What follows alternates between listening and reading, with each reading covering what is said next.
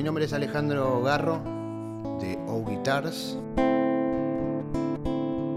Tripea y la Cámara Argentina de Fabricantes de Instrumentos Musicales presentan Fábrica de Sonidos. Mi primer acercamiento con la guitarra fue en la escuela primaria, en séptimo grado de la escuela primaria, el último grado, con amigos que estaban empezando a tocar, me enamoré de la guitarra y pude tener una, una primera guitarra clásica que, que me regaló mi madre, que era de ella, y ahí comenzó una historia de amor entre la música y toqué hasta formalmente hasta el 2015. Y en el 2005 empecé con la lutería.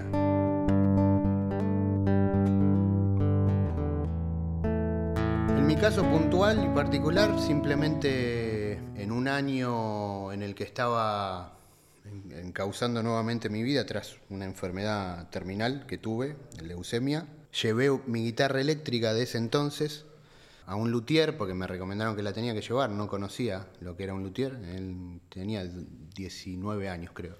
Y conocí un luthier al que se la llevé un par de veces para que la ponga a punto y me ofreció tomar clases. Ese luthier se llamaba Omar Crato, el padre de Sergio Nigrelli, un luthier muy conocido de acá de Argentina, y me enamoré otra vez de, en este caso, de la lutería y ahí empezó mi relación con, con la reparación de guitarras y, y el camino de la lutería.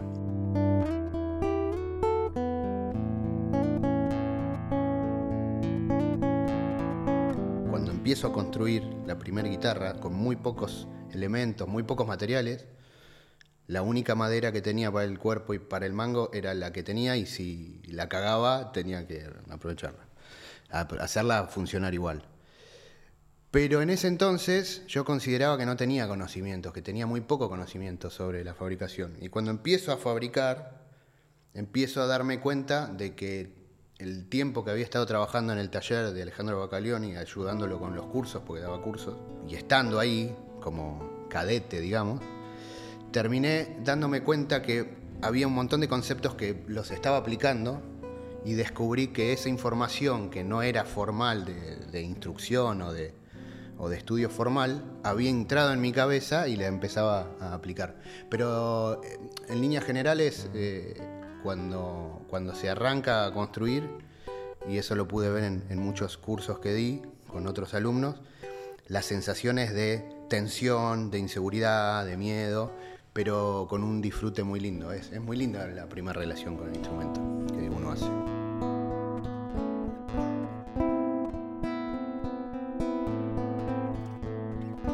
O Guitars en realidad es una sucesión eh, de, eventos, la identidad que se logra en, en, un, en, un, diseño, en un objeto. Por lo menos en mi caso no es eh, algo que se, que se plantee y se busque concretamente, o por lo menos que se sepa hacia dónde va en el caso mío, empecé, la primera guitarra que diseño en el 2012 fue un, modelo que en Garro Guitars llamamos Telenamenc, que es básicamente este diseño, pero sin el agujero central. Y lo empecé como un juego, disfrutando el proceso, simplemente disfrutándolo por un encargo, por un pedido, un pedido que era de un amigo, entonces eso me daba la libertad suficiente como para poder disfrutar del proceso creativo.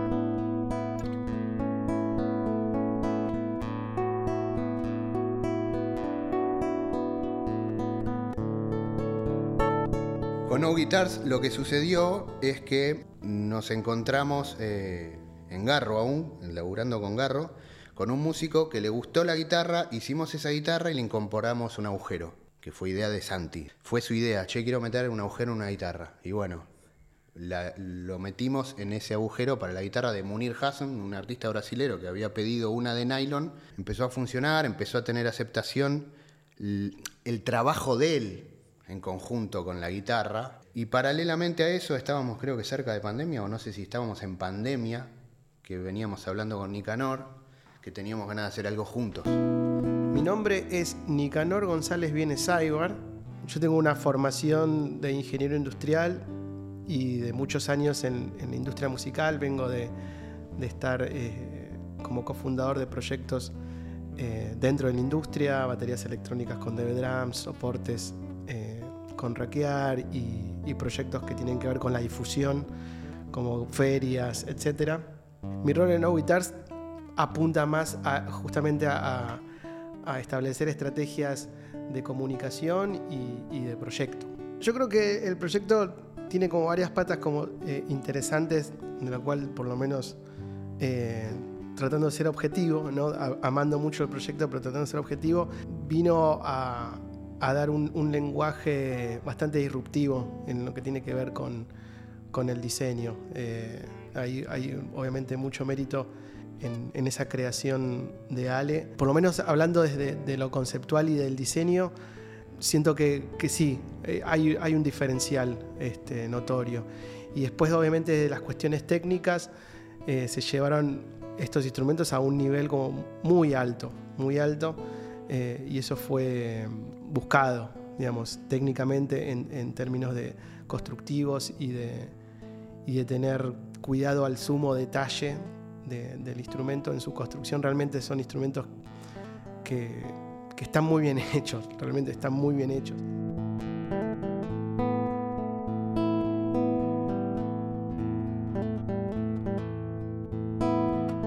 Y eh, tiempo después se suma Juan, conocimos ya hacía unos cuantos años. Juan este, venía de, una empresa que se llama Swan, Custom Basis, y le gustó el proyecto. Bueno, mi nombre es Juan Ures, soy luthier desde el 2012. Mi rol dentro de O Guitars es la construcción, planificar un poco la producción. La búsqueda con las maderas eh, esa es una discusión muy, muy amplia dentro del mundo de la, de la lutería. Eh, acá nosotros estamos haciendo guitarras de cuerdas de nylon inicialmente. Y hay un audio que la gente busca cuando busca una cuerda de nylon. Entonces, más allá de que nosotros estamos haciendo una guitarra que es híbrida, que no va a ser el mismo audio que una guitarra de caja clásica, la elección de maderas está en pos de ese audio, de esa búsqueda de audio, de que la gente que la toque pueda sentirse en casa.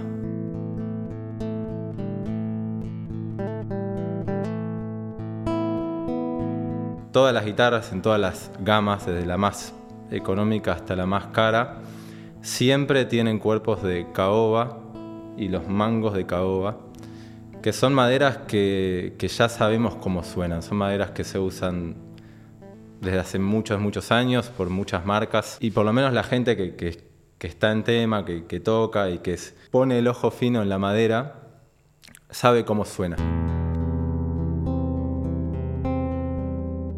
Lo que al instrumento le da el audio, al, al, grosso modo, es el cuerpo, el mango y el diapasón. Y esas tres maderas, en general en las guitarras, son siempre la misma, que para el caso del cuerpo y el mango son siempre caoba, y para los diapasones puede variar entre ébano y palisandro de la India.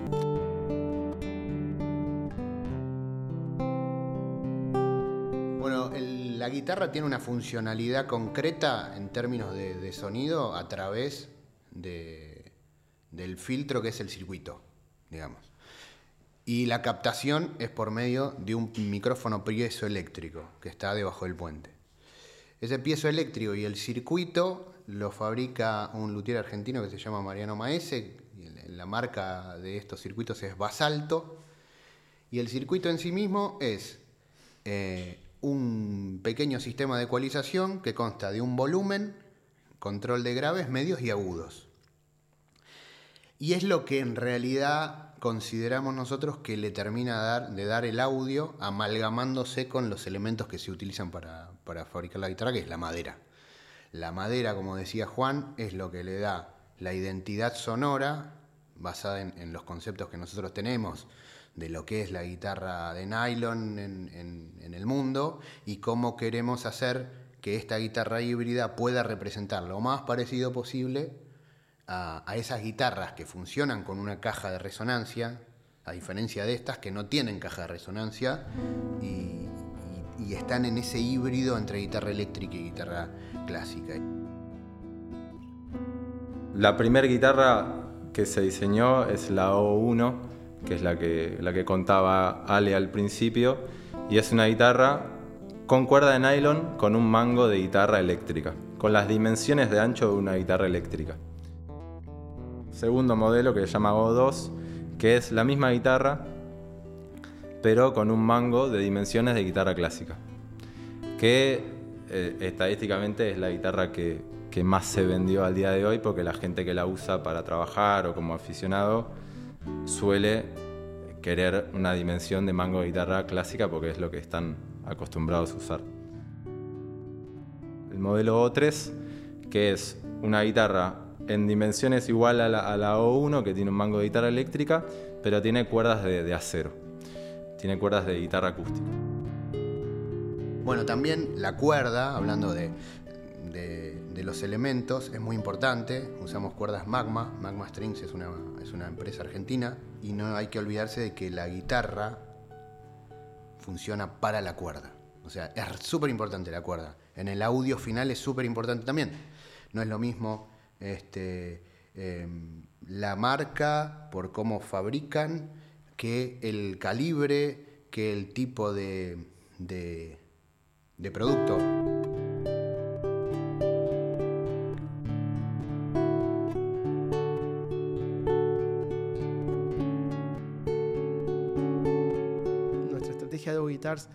es realmente eh, estar fabricados en Argentina, pero este, no solo abastecer un mercado local, sino un mercado eh, fuera de, Argentina. Y obviamente te metes en un, en un, mundo muchísimo más amplio, por lo cual es mucho más difícil solo decir, bueno, que vamos a competir solo en un mercado local o regional. Cuando uno piensa que sí, che, bueno, vamos a, los grandes mercados, a los que tienen toda la historia, mercados como en Estados Unidos o mercados europeos, y poder ver que el instrumento realmente llama la atención, eh, bueno, ahí es cuando sentís, ah, ok, no estábamos pifiando en, en la estrategia. Y los cables, que si bien es algo externo, también llega para poder hacer que se traduzca esa energía a un amplificador, un parlante. Nosotros hemos aprendido que según cómo se manufactura ese cable, eh, considerando que es un filtro, porque es un elemento que está entre el parlante y la guitarra, eh, si está construido con elementos de calidad baja, eh, no se va a transmitir la energía o el audio de una manera fructífera para el instrumento. Es un filtro, entonces mientras el filtro sea lo menos incidente en el audio que está brindando la guitarra más el circuito, es mejor.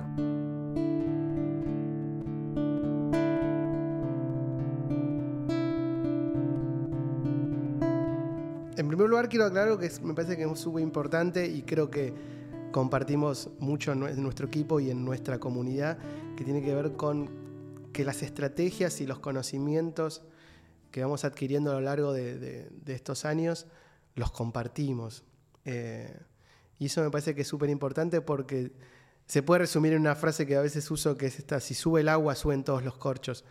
Por lo cual, las estrategias que fuimos utilizando en O Guitars, de hecho, una de, las tareas que tuvimos es eh, difundirlas para que también la puedan usar otros proyectos, porque me parece como que súper importante que si algo lo podés pensar y después validar y que funcione, que también lo puedan utilizar colegas de, nuestra comunidad. Que esto no se hace solo, se hace, se hace con personas que también entienden que estas estrategias de, difusión de proyectos argentinos son importantes y ahí se trabajó en conjunto con Cancillería de Argentina.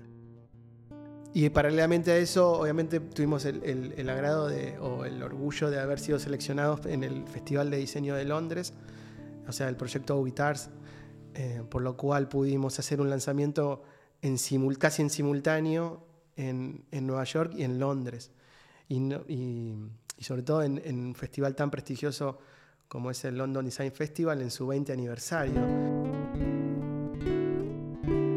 Hoy día Guitars tiene dos puntos de venta, uno en Nueva York, en, Bros Guitars. Previamente en, en Rudy's Music, también validado por, por nada más ni nada menos que Rudy Pensa, y también otro punto de venta en, en, en Inglaterra. Después obviamente que hay artistas que hoy día están usando nuestros instrumentos. También está el caso de, de Duisil Zappa, que, posee una de, las primeras que salieron de las Soul Guitars, tiene una O1. Munir Hosson, que es un artista de Brasil, pero que está radicado en Estados Unidos, él pertenece a la productora de Quincy Jones, por lo cual está en, en, en grandes ligas, digamos. Y después localmente, eh, artistas como Matt Alba, un artista en ascenso, en pleno ascenso, súper talentoso. Y después Pedro Pascuale, que es un productor musical, director musical de muchísimos proyectos, de los más este, pegados, como se dice acá, de los más este, este, reconocidos a nivel popular. Y actualmente ahora está en el proyecto de Trueno.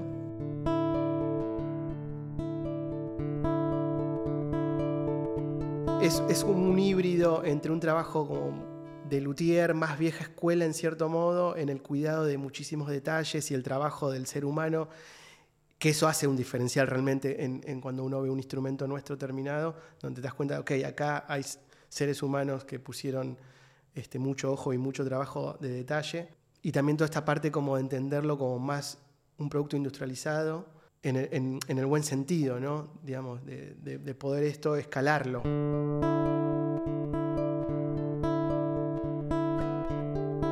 hay una, relación entre las partes de la industria, por lo menos de la música, que es, que es muy abierta a compartirse información y eso hace que, que naturalmente la industria crezca eh, porque hace que el trabajo colectivo sea realmente ameno y promueve que, que las nuevas generaciones tengan ganas de construir.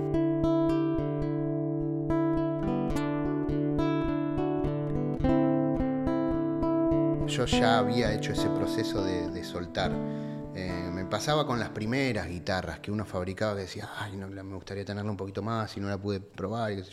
Después cuando uno ya va fabricando más y más y más, la satisfacción está en justamente que la guitarra llegue a manos de la persona que la pide y empezar a ver cómo se relaciona. Y después yo creo que hay un paso posterior que es ya, bueno, la persona se llevó la guitarra, ya ese evento en sí es lo que me da la felicidad y la tranquilidad. Ya cumplimos con el objetivo, o cumplí con el objetivo de que la guitarra se entregó.